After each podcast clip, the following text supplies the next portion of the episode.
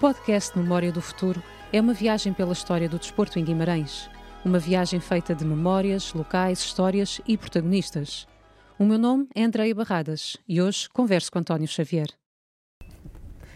António Xavier, muito obrigada pela sua presença nesta mesa, onde vamos tentar, de alguma forma, através de vários convidados, narrar aquela que será a história do desporto em Guimarães e a sua presença eh, seria fundamental. Proponho que comecemos a nossa conversa com um fio cronológico, porque a história que está enraizada ao seu nome no que diz respeito a Guimarães é grande e penso que assim a conversa também, toda ela fica com mais sentido, concorda? Muito bem, concordo Podemos? perfeitamente. Então, António nasce em 1932, mesmo eh, no coração de Guimarães, numa família numerosa, com 13 irmãos, Exatamente, sabe mais do que o que eu ensinei. e me vai ensinar muito ao longo da conversa, espero eu, que é para isso que também aqui estou. A minha curiosidade para já remonta a tentar perceber, em plena década de 30, 40, naquela em que era criança e jovem, eh, no Exatamente. coração de Guimarães, que modalidades eh, tem memória de ver eh, pela cidade nessa época, que era Olha. também uma época de menos recursos financeiros, lá está. Como efetivamente disse, eu vivia no coração de Guimarães, mesmo em frente à Sociedade Martins Sarmento, na rua Pai Galvão. Dali ao Velho Vai, distava uns 50, 100 metros, pouco mais. Quando havia jogos de futebol, eu recordo-me perfeitamente de pequenino estar às- nas grades da nossa varanda Sim. a ver a multidão, que nessa altura era uma multidão, era para 500 pessoas, ou, ou- ou- ou- algumas mais, mas era uma multidão nessa época. Quando acabavam os jogos, passavam todos à rua para Galvão. Então já o futebol era a modalidade de maior atração na altura, podemos Na concluir altura isso? era só o futebol. Ok.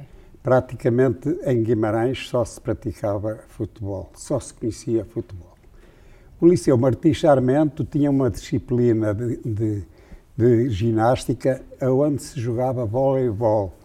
Mas esse voleibol era sem regras, propriamente. Era fazer passar a bola de, uma- de um lado para o outro das balizas e era o único desporto que se praticava.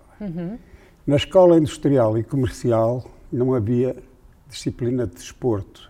Portanto, exato, nem disciplina Porque de não havia desporto. desporto, não é? Mas, de facto, havia já lá uma piscina cheia de rás e cheias de, de, de toda, de toda a espécie de, de- animais ali caíam, porque a água não era mudada há muitos anos e ninguém tinha e punha em prática coisa nenhuma. Então vamos dizer que nessa- nessas décadas o desporto ainda não era tido como um dos elementos que depois se tornou fundamental na cidade. Prova disso é, por exemplo, a falta de, infra- de infraestruturas, eh, como, como está aqui a comentar. exatamente. Ok. Portanto, o campo de Velho eh, era mesmo o espaço que agora é ocupado eh, pelo parque de estacionamento que ali existe na, na, na, na rua Alfredo Pimenta Ok.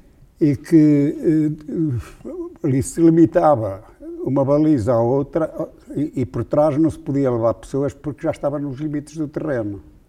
Portanto, era mesmo um campo muito pequeno, mas que tinha atletas extraordinários. Não vou Já- agora recordá-los. tinha atletas Não vou recordá-los porque tinha que recordar o Alexandre, muito o Machado, o Ricoca, essa Claro. gente toda que foi quem deu alma ao Vitória de Guimarães. Ainda bem que me foram, fala a vitória de Guimarães. Exatamente. Vamos passar aqui a um ponto da conversa importante. Tinha 15 anos quando viu Portugal vencer pela primeira vez um campeonato do mundo de hóquei em patins, o António. Não me diga. Foi, Verdade. foi das coisas que os, os, vimaran- os vimaranenses, os portugueses, vibraram, porque pela primeira vez eram campeões de alguma coisa. Né? E, portanto, quando vamos recordar essa equipa extraordinária que ganha um campeonato do mundo, e- Portugal viveu momentos de euforia. né? Eu também, é evidente. E era exatamente isso que eu lhe queria perguntar. Como é que chega ao em patins? Porque com 15 anos já tinha um, um grande gosto pela modalidade e, como refere aqui, foi uma grande felicidade ver uma modalidade que não era, digo eu, provavelmente tão apelada na altura, ainda por cima vencer um campeonato. Com que idade entra uh, para o hockey em patins, sendo que António é fundador do primeiro Eu sou Um clube. o, o- o- um dos grandes eh, motivadores do hockey em patins em Guimarães e, e sou por mera casualidade. Ou seja, estando no café do, do, do Toral, que era Do um Toral, café muito claro. bem conhecido de toda a gente, Claro, grandes conversas. sou abordado por um tal senhor Mota das Taipas que me vem falar no hockey em patins em Guimarães, Uhum. porque o Taipas já tinha uma equipa de hockey. Ah, então já havia uma equipa de hockey antes mesmo de o António estar com, no hockey em patins? Exatamente. E havia um rinque de patinagem nas Taipas e é onde se faria assim umas patinagens de passatempo. Mas com a, o- a euforia do campeonato do mundo, Portugal todo começou a instalar A de hóquei. patinagem, tudo quis fazer patinagem. Ah, é? ok. O, o Vitória nunca se interessou por isso, mas na verdade vivia-se já, também em Guimarães, esse grande feito. Eu sou abordado por esse senhor Mota, que com um irmão constitui elementos da equipa do Taipas e que entendiam que em Guimarães também devia haver hóquei em patins. E, e- e- mas não havia, de facto, ninguém indigitado para tal. E como eu reunia ali no Hotel Toral, no- na esplanada, tomávamos ali café, falávamos de muitas coisas, ela percebeu-se que eu tinha alguma influência naquele grupo. Tinha, pelo menos, já demonstrava capacidade de liderança. Que, Um pouco, talvez. não, talvez, é verdade, toda a sua vida está ligada à, à liderança. Talvez, talvez sim. Mas, na verdade, eh, eh, ele põe-me o problema e eu, efetivamente, disse, olha, eu gostaria imenso, mas nós não temos equipamentos, nós não temos nada, não, não temos nenhum, nenhum grupo constituído e, claro, assumi a responsabilidade de tentar fazer algo.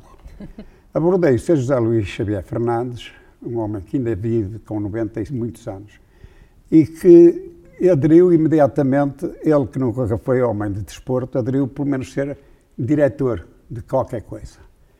E, e- e é evidente que surgiram ali algumas pessoas daquele grupo que todos aderiram, mas que ninguém sabia jogar hóquei, nem nunca ninguém sabia patinar sequer. E não é? treinam eh, no Taipas ou Francisco de, Holanda? Onde é, que, onde é que começa com o seu primeiro clube?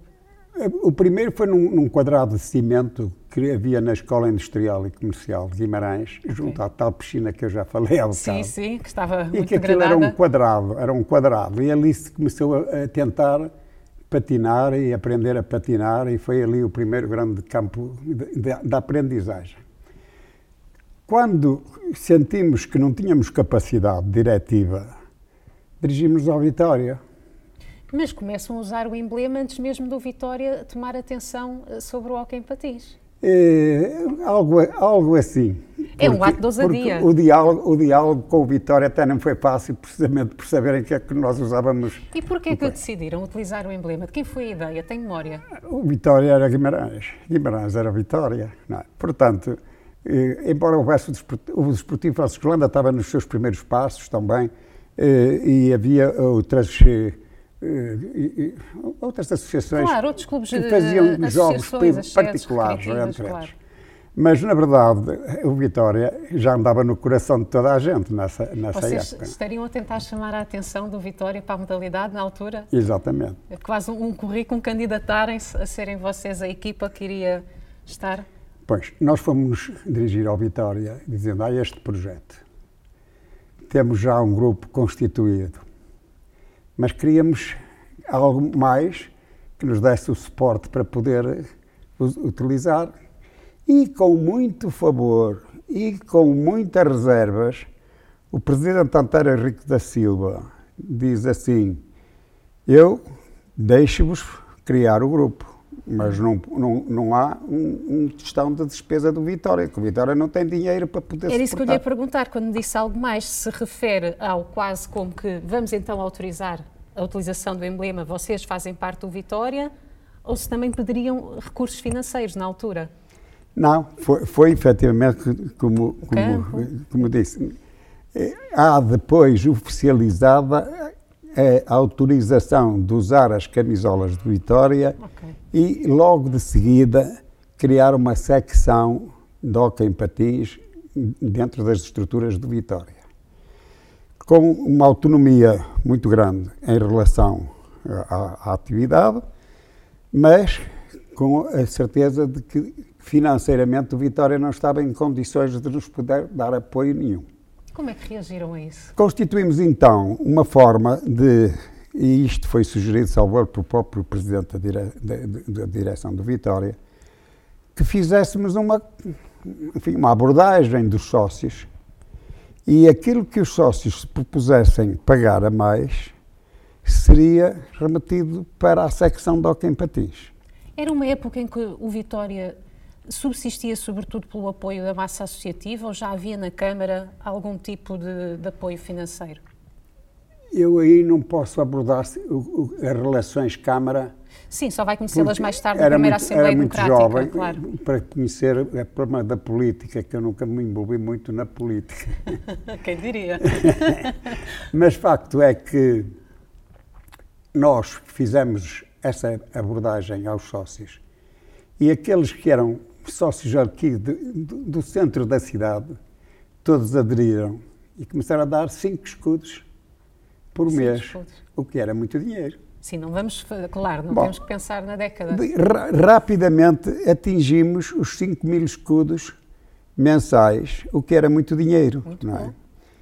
E, o, e o tesoureiro do Vitória disse assim: ah, lá, não, não, não, estes cinco contos são do Vitória, não são do- da secção.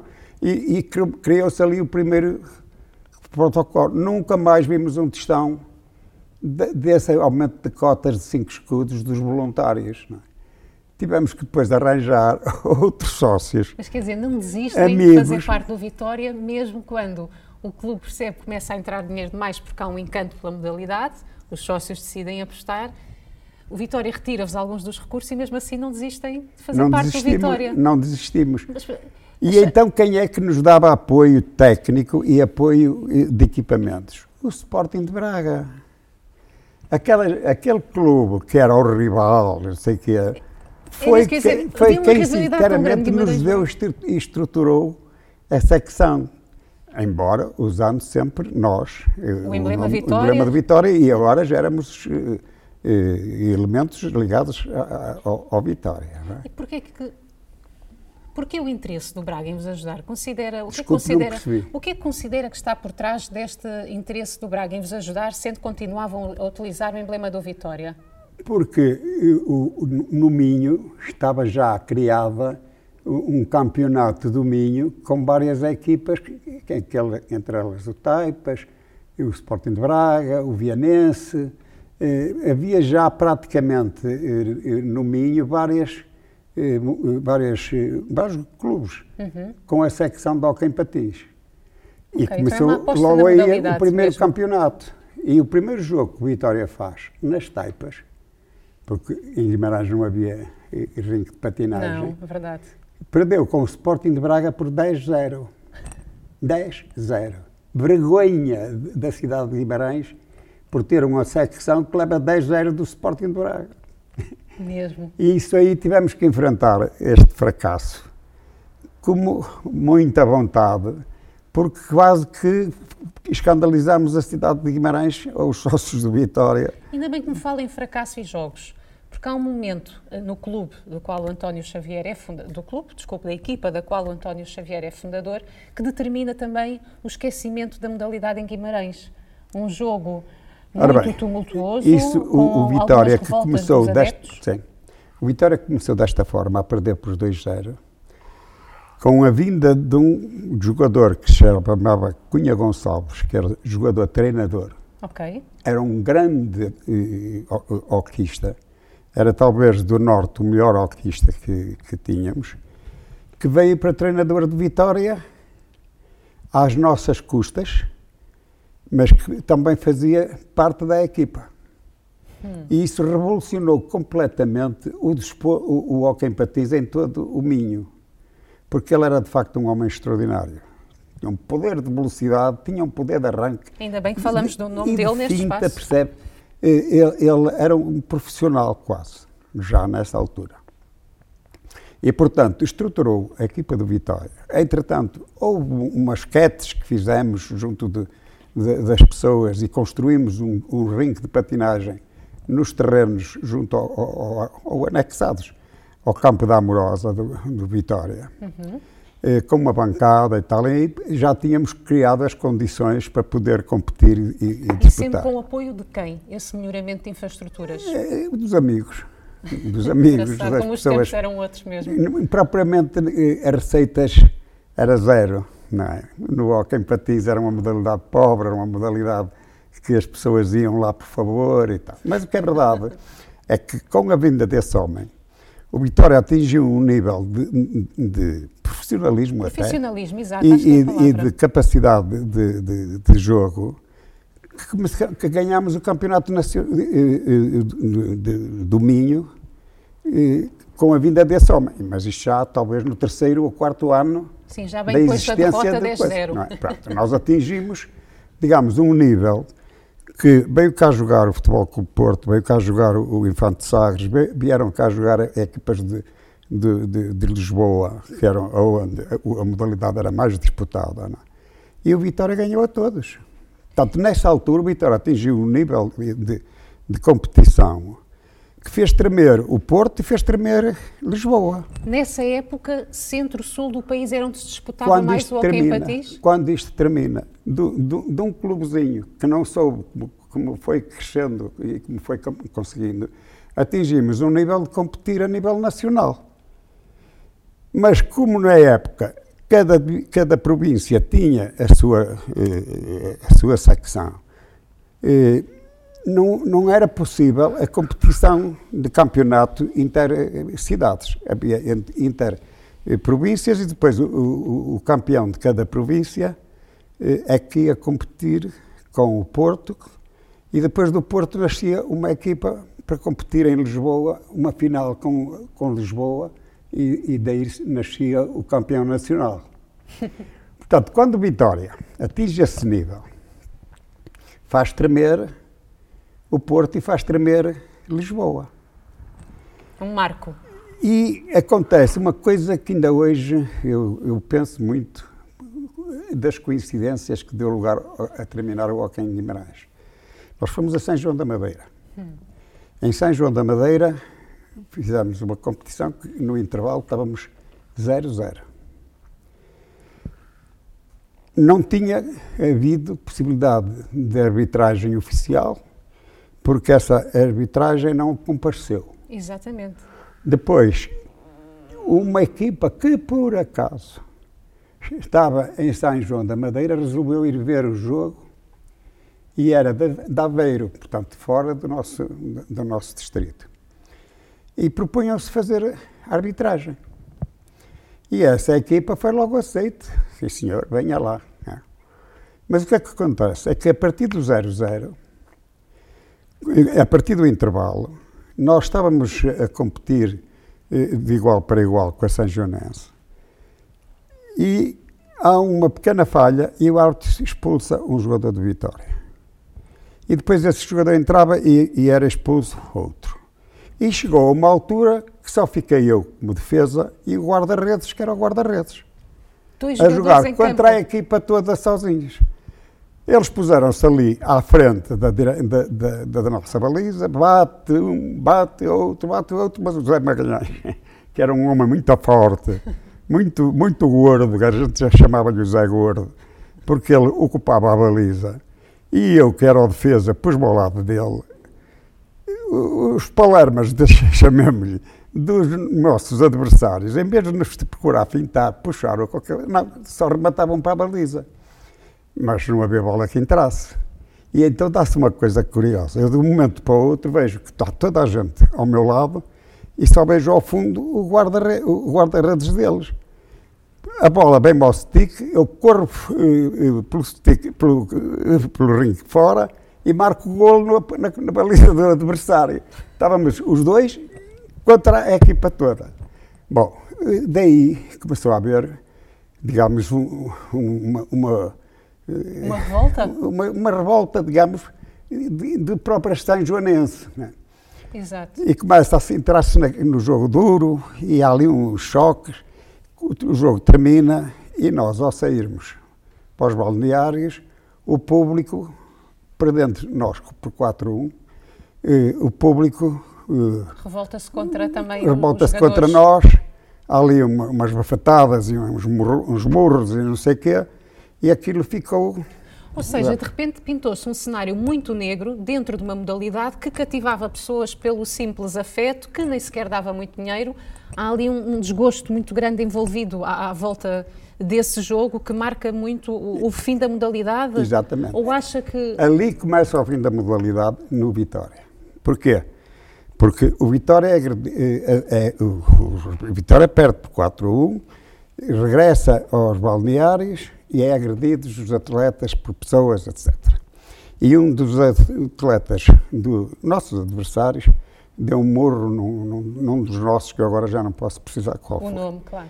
Bem, aquilo foi muito mau.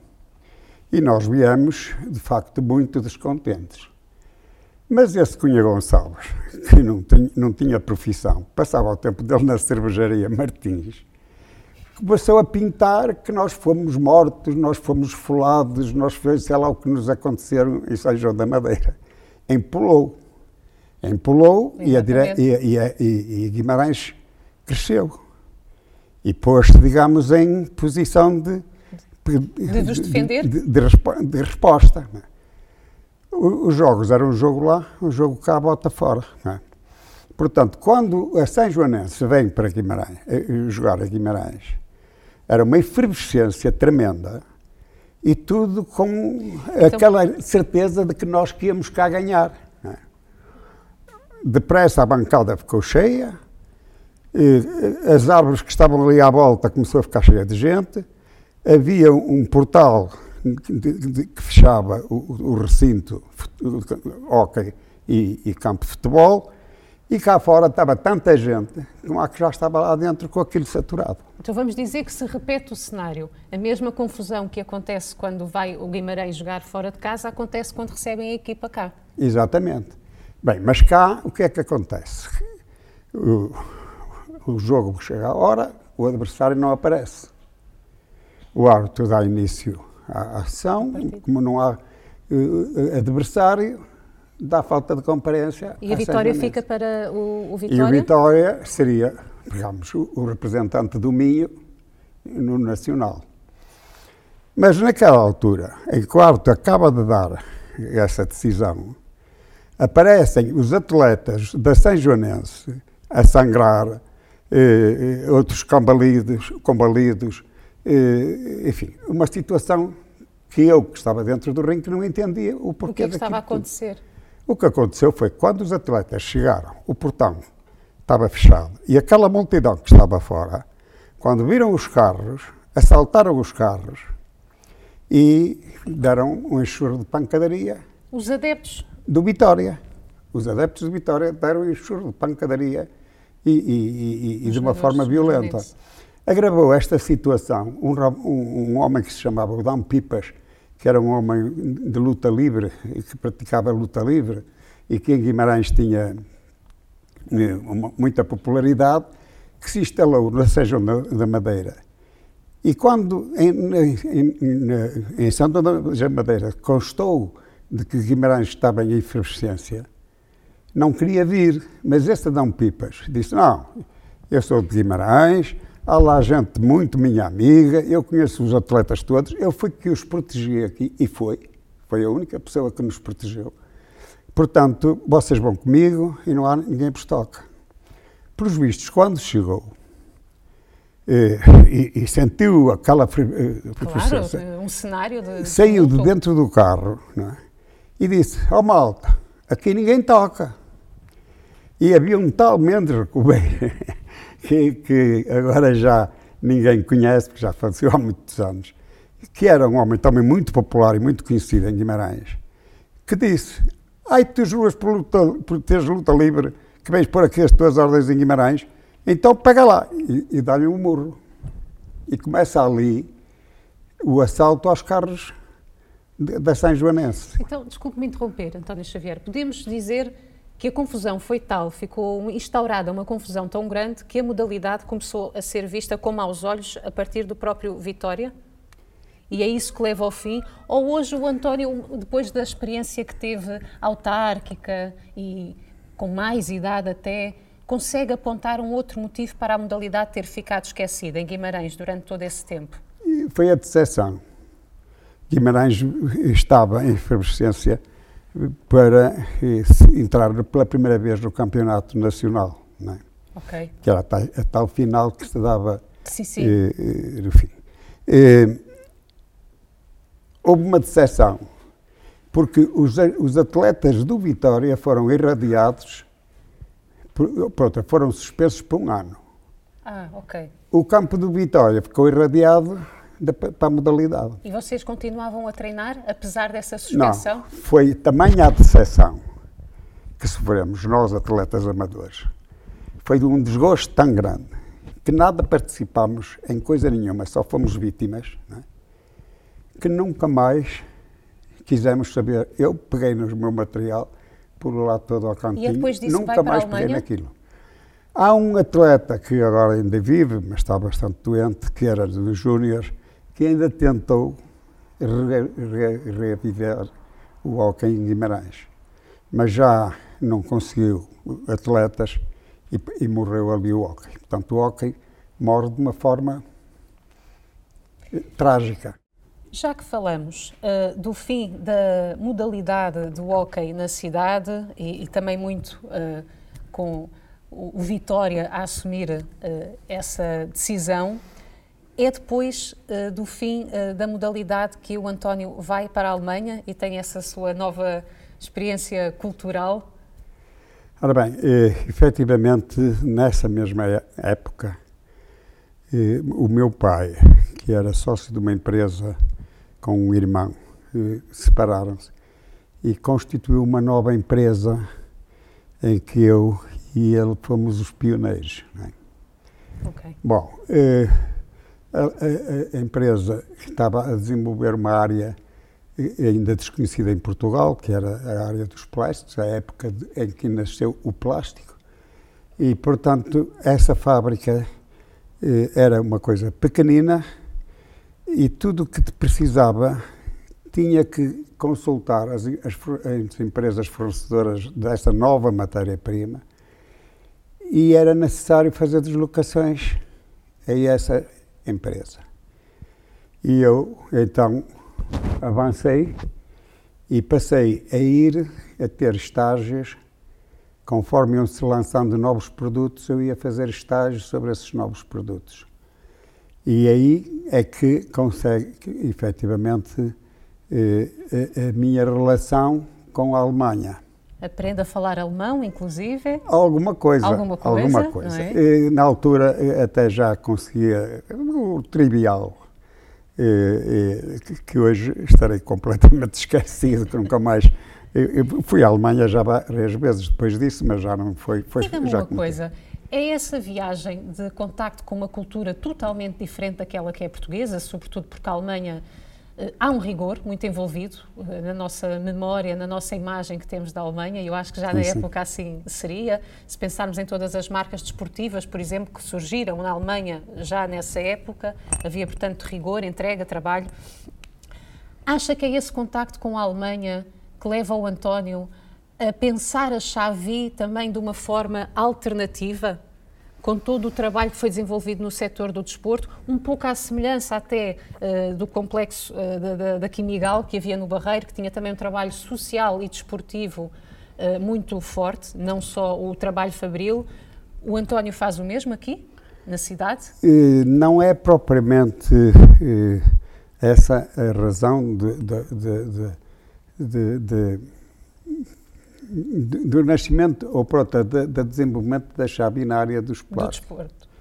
Eh, na área do desporto. Exato. Eh, Nós estávamos a trabalhar aqueles vários artigos que se fazia, coisas, pecinhas eh, decorativas e aquelas coisas que os plásticos faziam e tal. E, entretanto, eh, numa dessas viagens que eu faço à Alemanha, eh, eu contacto com uma. uh, Por casual, casualmente, contacto com alguém que estava ligado à Puma. A Claro, Puma foi a está. primeira grande empresa de que se dedicou ao calçado desportivo. Era, era uma empresa de calçado eh, alemã que fazia 50 mil pares de sapatos por dia. Não se falava tanto da Adidas? Dado que. A Adidas que há resulta separação. depois da separação eh, eh, dos dois irmãos, portanto, também era uma, uma empresa familiar, mas que quando o pai morre, um fica com a empresa, o outro fica com o, capi- com o capital. Depois dá-se-lhe E vai, à e Adidas, vai é? montar só dedicado ao desporto a Adidas. Portanto, a Puma continua a ser a fábrica de calçado geral, também tinha uma grande eh, produção de sapatos para desporto, foi quem lançou o sapato de desporto. é? Mas a Adidas dedica-se só a calçado desportivo. A Puma. A Puma é que era a grande empresa de calçado alemã. Ah, A Adidas separa-se E a Adidas separa-se separa-se da empresa e e dedica-se ao se calçado dedica desportivo. a calçado Verdade, desportivo. sim, sim. É desta, desta forma. E, e sobrepõe-se depois à, à, à Puma É, claro. e, e- e depois vem a Gola e vem essas co- coisas todas. Os americanos vieram muito, muito depois. E o António hoje é um calçado quase geral, não é? O António já conhecia essas marcas, não é? Portanto, Sim, quando sim. veio da Alemanha, conheceu-as lá. Produzi para, para essas empresas todas. não é? Produzimos porque eles viam aqui um, um polo de mão de obra barata, não é? E, e- e não se querendo deslocar para cá, usavam, porque nós tínhamos já uma capacidade de resposta muito boa na área do calçado, e portanto nós fabricámos muito calçado Puma, muito calçado Adidas e, e outros tipos, mas que eram eles que comercializavam. Ah, Nós produzíamos e eles comercializavam. Portanto, tive muito contacto com essas empresas. E, e mesmo a, a- a- Gola, que era a, a inglesa, a empresa inglesa, Sim, que nós aqui nunca ouvimos falar nisso, mas, mas na Inglaterra era, por excelência, o fornecedor de calçado Em desportivo. desporto.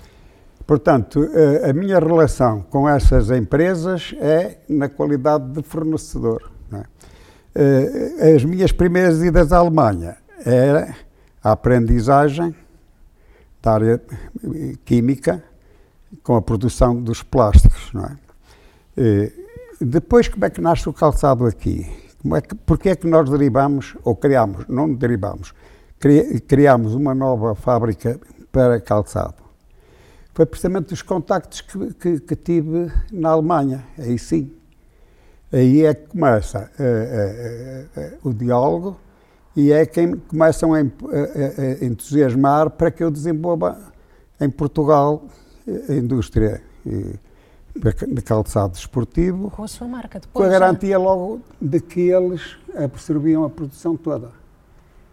Entretanto, nós resolvemos também criar a nossa própria marca. Exato. Não é? Muito conhecida. Pronto, e tivemos, e tivemos o país, praticamente, aparece, havia aqui uma outra empresa grande de calçado, que era o campeão português, que depois também começou a, a- a- a- criou uma fábrica também para Vocês são anteriores à. Sanjo, por exemplo. Somos. E somos. também o tipo de calçado que faziam não, tem a nada a Sanjo ver, era não. mais técnico. Não, a Sanjo fabricava uma sapatilha que não era para desporto, era uma, um sapato Sim, económico diário, e barato para, para eh, uso eh, das crianças e não sei o que é. Mas depois, quando, quando surge o calçado desportivo, ela mantém o tipo de, de, sapa- de, de- de botinha, era uma botinha que fazia.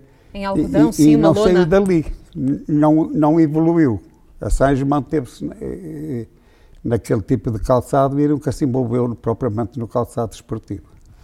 Calçado desportivo em, em Portugal, agora eh, serão outros, mas era efetivamente a Xavi e depois o campeão português, que era um produtor de calçado, também montou uma, uma, umas, no- umas novas instalações ali em São João de Ponte, eh, que fa- fabricava o calçado desportivo, não para cá, mas tudo para exportação. Produção, exporta- exportar, produzir, é. exportar.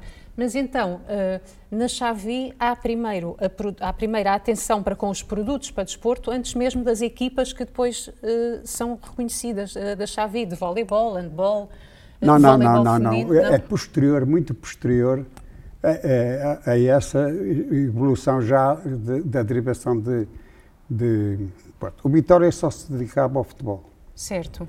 E depois aparece a, a- rapaziada da Escola Industrial e Comercial que, que- que cria o, o, o- o Chico, que, depois Chico passou a ser Chico Handball, não é? Sim, hoje é conhecido. Mas, mas que era o, o- o Francisco de Holanda, era assim que era conhecido o, o Chico.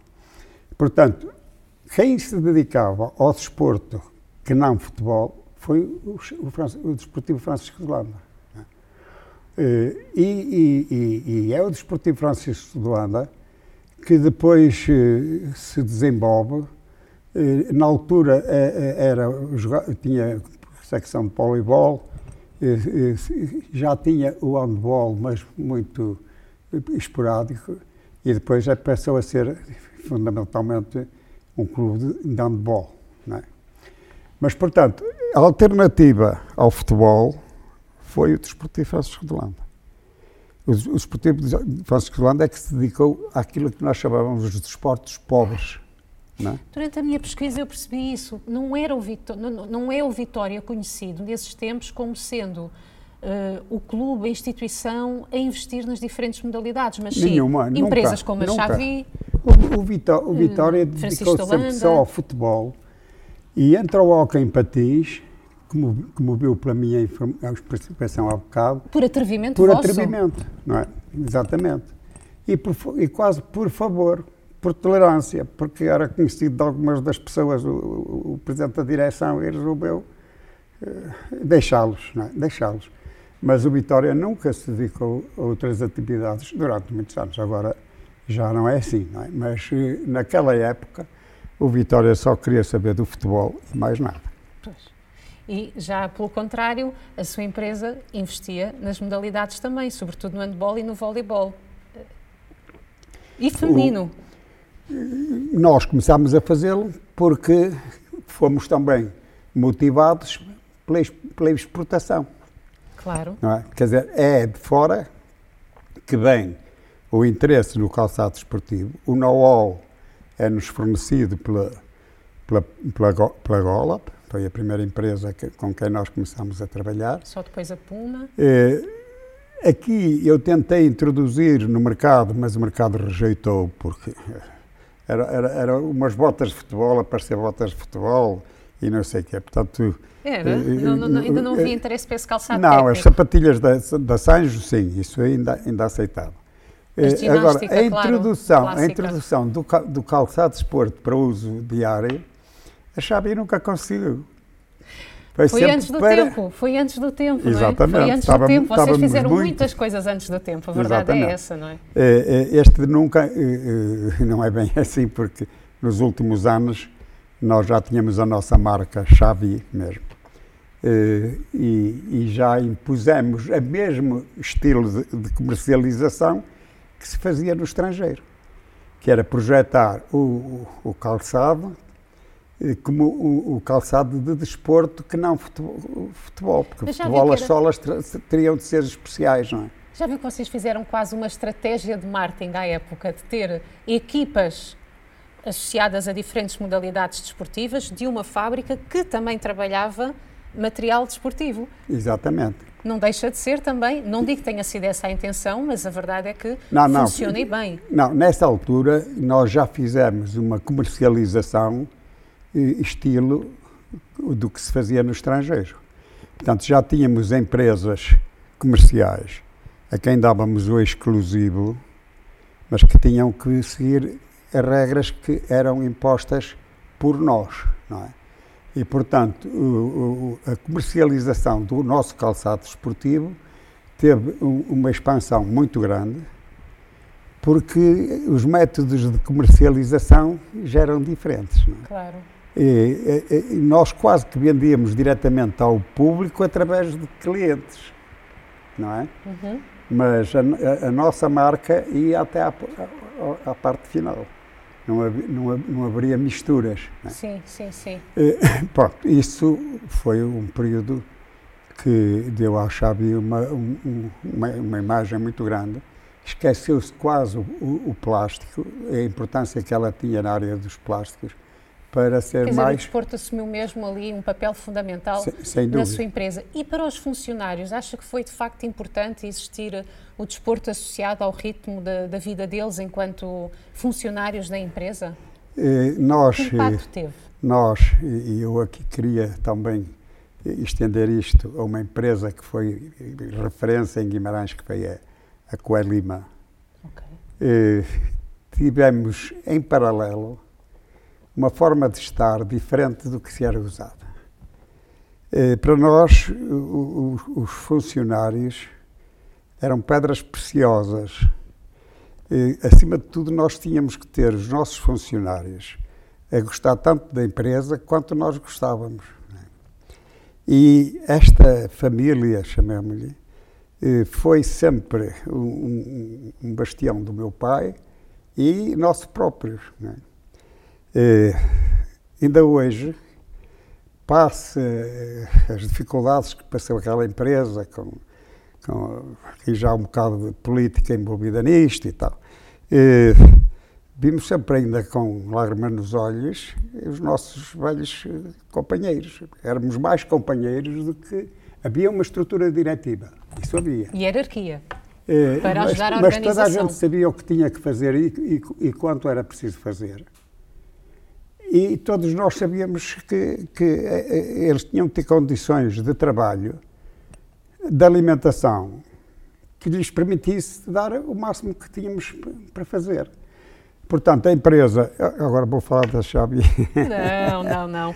Faz bem em falar da Xavi, sim senhora, porque demonstra também o papel fundamental que o desporto pode ter a vários níveis, quer na vida pessoal dos funcionários e no bom ritmo da empresa, Pois. quer em tudo o que permitiu produzir à Xavi, quer o facto já de o Vitória, que era o clube maior, não investir, demonstrar que, atenção, existe handball, existe voleibol e por isso sim, claro que é importante Pois. falar da Xavi, porque há um marco também no desporto através da Xavi.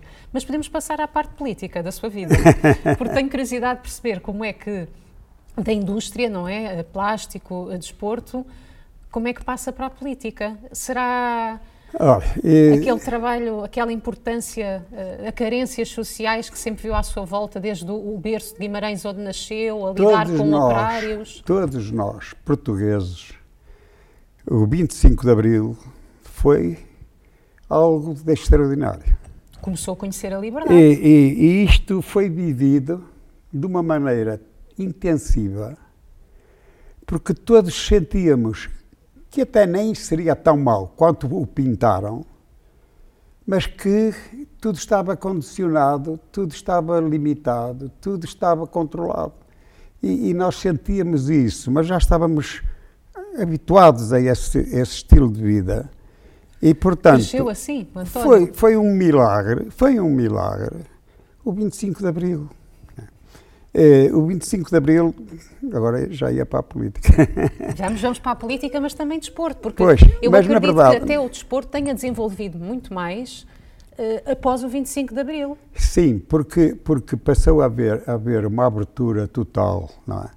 Eh, E, e os clubes também se especializaram mais, os clubes tiveram outras estruturas e outra visão que não era só o futebol.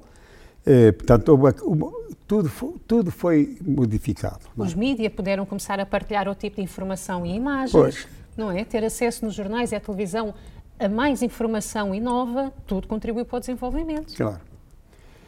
Eh, Agora, aqui, aqui a minha passagem à política é feita de uma maneira eh, de rasteira, como se costuma dizer. Rasteira. Porque é assim, eu na altura, e talvez graças ao, ao, ao já era uma figura popular.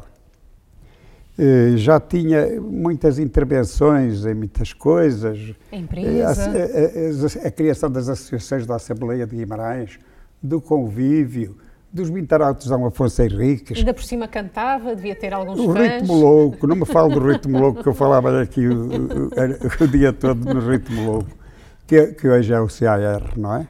O, o ritmo louco transita, de- muda o nome para Círculo de Arte e Recreio com a vinda do Santos Simões. Ok. O Dr. Santos Simões viu ali um grupo em potência para poder fazer ali uma grande. eh, eh, Associação de, de, de- de- Desportiva e, e Cultural, que transforma e consegue e convence o Ritmo Louco a, a ceder o nome e criar uma nova instituição que passou a ser o Círculo de Arte e Recreio. O Círculo de Arte e Recreio tinha depois secção de teatro, tinha secção de, de música, porque o Ritmo Louco era um conjunto de 14 pessoas que tocavam harmónica de boca e, e depois com a influência do Brasil, os ritmos eram quase todos brasileiros Claro. e, portanto, com roupas Que eram muito criativos e É. inovadores, de facto, Isso, os e isso, artistas na brasileiros. altura, percorremos o país todo, principalmente o norte do país, e, e constitui-se aqui umas raízes que ainda hoje perduram no, no Círculo de Arte e. Mas quer dizer, ainda por cima, indústria, vida artística, mas vai parar à política. Como é que é essa rasteira que, que nos ia A contar? rasteira, a rasteira foi que eu estava no Algarve, ou por outra. Um dia sou abordado pelo Sr. Joaquim Cosmo, que estava a, a a- a- formar o grupo do, do, da- do CDS, em Guimarães. E veio-me convidar para eu ir para ser, ser candidato pelo CDS para a Câmara de Guimarães. E PSD? Não, CDS. Só CDS, ainda a CDS. coligação só na segunda E eu, e eu ao, ao Sr. Joaquim Cosme, disse: olha, não, porque eu sou, digamos, o homem e o coração desta empresa, tenho aqui tantas pessoas e não sei o que, não sei que mais. E o meu pai dizia-me sempre: nunca te metas na política, porque ele tinha vivido os anos eh, Negros, podemos dizer, difíceis. difíceis da política. Portanto, esse dizia-me sempre: nunca te metas na política. E tu tens aqui a empresa, que a empresa já tem muita responsabilidade, já está aqui muita gente a trabalhar, etc. E eu dei a nega e convicto que, de facto, a política não me diri- di- diria nada. né? Eh, Por outro lado, a, o- a minha parte humanista não, cai- não calhava muito bem andarmos uns contra os outros, não é? Era sempre mais a unidade do que propriamente eh, a confrontação. Bom, não fui. O CDS ficou muito triste com isso, mas nem fui para, para, para o, CDS, nem fui para o PPD, que na altura era aquele com quem eu mais me Se revia. identificava. Eu não, eu não sabia muito de política, nem sabia lá o que era o Mas socialismo. tinha os seus né? valores É, presentes. mas mas eh, a minha- é que acho que fui para o partido que seria o mais acessível aos portugueses. É assim uma coisa Lá que está, é, é? preocupação social. Exatamente. Bem, então, então o- eu ia há bocado dizendo que eu estava no Algarve, recebo o telefonema do Dr. Fernando Alberto a dizer António, venha cá acima, temos aqui uma coisa urgente, é urgente. Ele estava-me a tratar de umas coisas no, no gabinete de, de advogado deles e era preciso que viesse e tal. E eu disse, ora, agora as férias são férias, não sei o que, tá. e não vim, não é? E ele não me disse nada do que se estava a passar e o que era a urgência. Não é? Bom, quando cheguei a Guimarães, já contámos há bocado essa faceta, não é? Já, já, já, já, antes Pronto, de sentarmos. E, e, e, e, daí, e daí a minha entrada para a política. Porquê? Porque quando o meu pai soube o que me tinha acontecido e de que tinham dado o meu nome, disse-me, António, só tens uma saída. Agora é isso mesmo. Porque senão vais, vais ficar com a ideia de que destes motivo para que te candidatassem e tu agora foges. Tu agora deixas de ser homem. Embora tenha sido uma traição, não tens outro caminho a seguir. E eu não quero que te vejam aqui como um, um homem de. Então deixe-me fazer-lhe uma pergunta. Quando eh, entra eh, para a política, como diz de rasteira, tem dois mandatos na cidade, eh, havia sempre a preocupação social inerente à, à sua vontade principal ou aquela experiência que tinha tido com o hóquei em patins, o vôlei, o handball, também pela chave, no seu íntimo já sentia que, assumindo a Câmara, também ia tratar realmente o desporto em Guimarães como ele teria que começar a, a ser pensado? É evidente que essa minha cultura desportiva nunca me entusiasmou o futebol. Ok. Por causa do profissionalismo, de se ganhar dinheiro a, a- praticar desporto, foi uma coisa que me criou sempre assim uma certa confusão.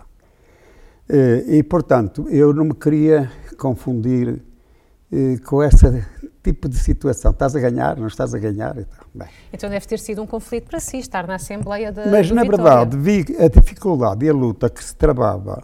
Quem queria sair desta, desta área do futebol não tinha meios nenhuns para poder desenvolver. O Chico de Holanda também não era clube para poder dar respostas a, Falta dinheiro, não? coisas. Faltas de dinheiro, faltas de, de, de tudo, de tudo. Sim, às vezes até de pessoas, não é? Com pensamentos diferentes, porque nem tudo é, é dinheiro, não é?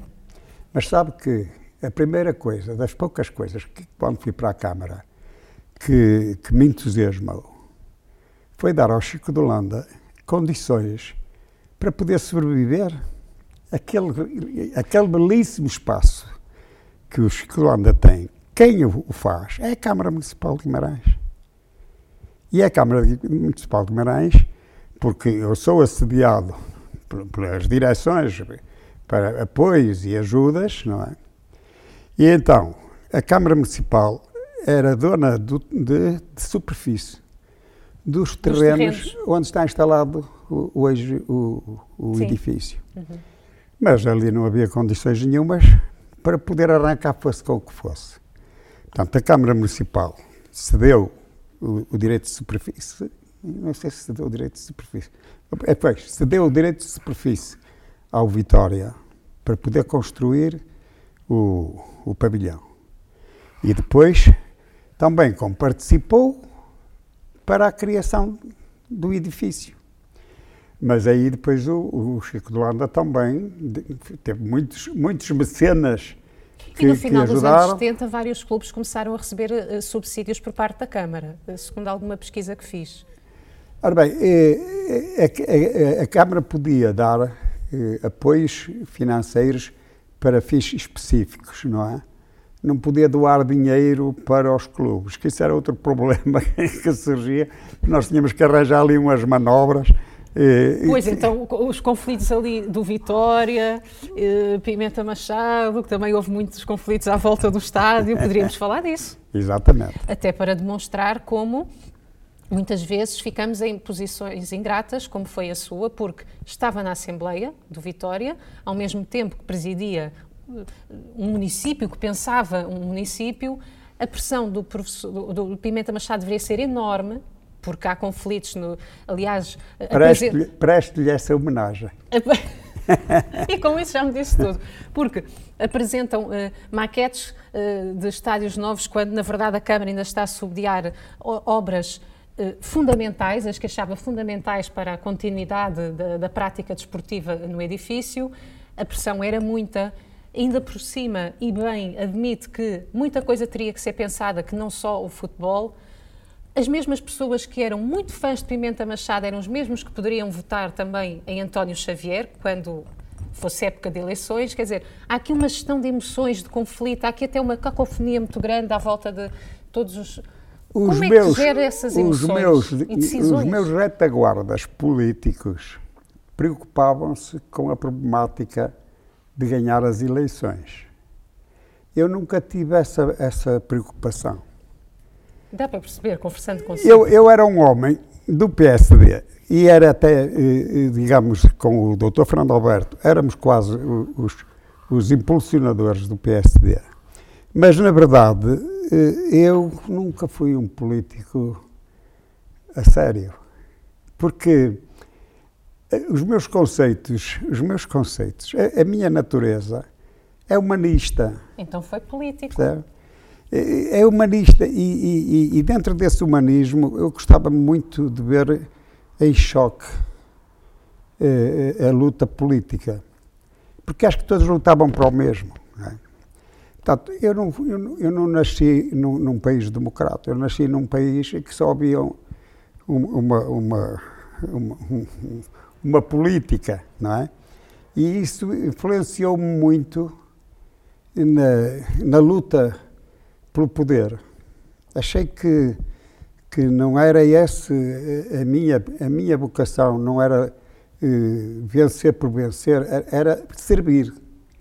Eu fui para a Câmara depois e dediquei-me à Câmara porque eu estava a prestar um serviço. E o complexo desportivo foi um grande serviço que prestou à cidade, Acho que sim. não é? Acho que sim, porque dei. Eu não dei nada. Eu, eu não dei nada. A Câmara facilitou imenso e criou condições para que se pudesse fazer aquele edifício que ali está. E ainda hoje acha O, que o ele é Desportivo pensado... Francisco de Holanda teve, eh, no ato da inauguração daquele, daquele edifício, eh, teve o cuidado de agradecer à Câmara e, e ao Estado os apoios que recebeu, porque ele recebeu muitos apoios, do- porque o Dr. Fernando Alberto os encaminhou para lá, porque era um homem nacional. Ele fazia, tinha, tinha uma imagem nacional e conseguia efetivamente, dentro daquilo que o, o Estado tinha poderes, de conseguir obter o máximo que podia para esta terra. Ele, ele foi um homem de Guimarães e era dos que me obrigava a pôr a pé às 5 da manhã para irmos a Lisboa, mas tínhamos que vir de, de novo para Guimarães porque ele não queria dormir em Lisboa, queria dormir em Guimarães. Era um homem deste género. Portanto, o, o, o Dr. Fernando Alberto teve aqui um papel muito importante também na, no desenvolvimento do, do pavilhão de Francisco de Holanda. Claro. O engenheiro Eurico de Melo veio à inauguração, era vice-primeiro-ministro, veio, veio à inauguração, porque foi principalmente o, o, com participações do Estado que deu possibilidades a criar, a fazer o edifício. A Câmara cedeu o terreno, a Câmara deu o direito de superfície.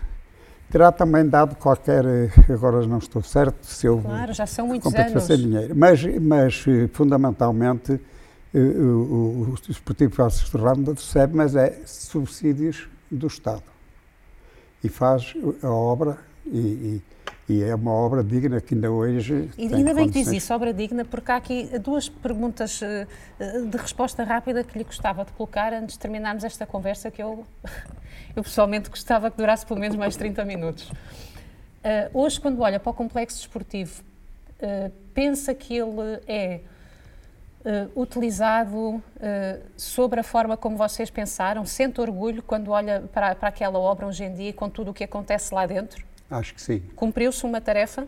E acho que ainda hoje eles estão a cumprir eh, e, e a dar o apoio dentro da, da, das condicionantes que têm, que, estão, que são muitas. Sempre. O, o Desportivo Francisco de Holanda sempre teve muitas dificuldades eh, financeiras, porque o desporto eh, eh, amador ou o desporto que, que não o, futebol não Sim, mas atrai há a descoberta multidões. de novos não é? Não talentos, por multidões. exemplo, que é fundamental. aquilo vive não é receitas dos jogos que lhes dá a possibilidade. Só a polícia eh, leva o dinheiro todo, porque. Não vamos tornar o tema mais polémico. Pois é. António Xavier, Guimarães, em poucas palavras, o que significa para si? Tudo. Eh, Guimarães nasceu em Portugal. Guimarães foi exemplo ao longo de toda a sua história do querer e do vencer. Guimarães tem o seu castelo altaneiro, que de lá de cima avista o país todo. Somos nós guimaranenses que vivemos assim. O país, principalmente o sul do país, já não vê da mesma maneira. Mas nós, É aqui, é mais a mistura. norte, sentimos que Guimarães nunca teve grandes benesses de- do Estado. Teve que lutar muito, sempre ela para si. Desenvolveu a sua indústria, foi aqui um ponto de referência, a indústria que agora está toda em crise, mas que foi aqui, digamos, o, o bastião do, do, do empreendime- empreendimentos e de- de- dos trabalhos, eh, que eu sentia-me orgulhoso de ser vimaranense. é? E por isso daí dizer que Guimarães é tudo. Porque realmente tudo aquilo que desenvolveu foi sempre a partir da cidade de Guimarães Exatamente. e todo o seu esforço também, eh, e enquanto pessoa, aquilo que sabia fazer as, as suas capacidades que potenciou, foi sempre também muito em benefício de Guimarães e, portanto, a si também há que dar uma palavra de obrigada nesse sentido. Muito obrigado. Mas da minha parte agradeço muito esta conversa, foi um prazer enorme estarmos aqui. Isto estava para falar muito, muito Pelo menos mais 45 minutos. Mas obrigada. Pronto, muito prazer, olha. Foi o que saiu, até lágrimas vieram aos olhos. With the love of my life, she's got glitter for skin, my radiant beam in the night. I don't need no light to See You shine.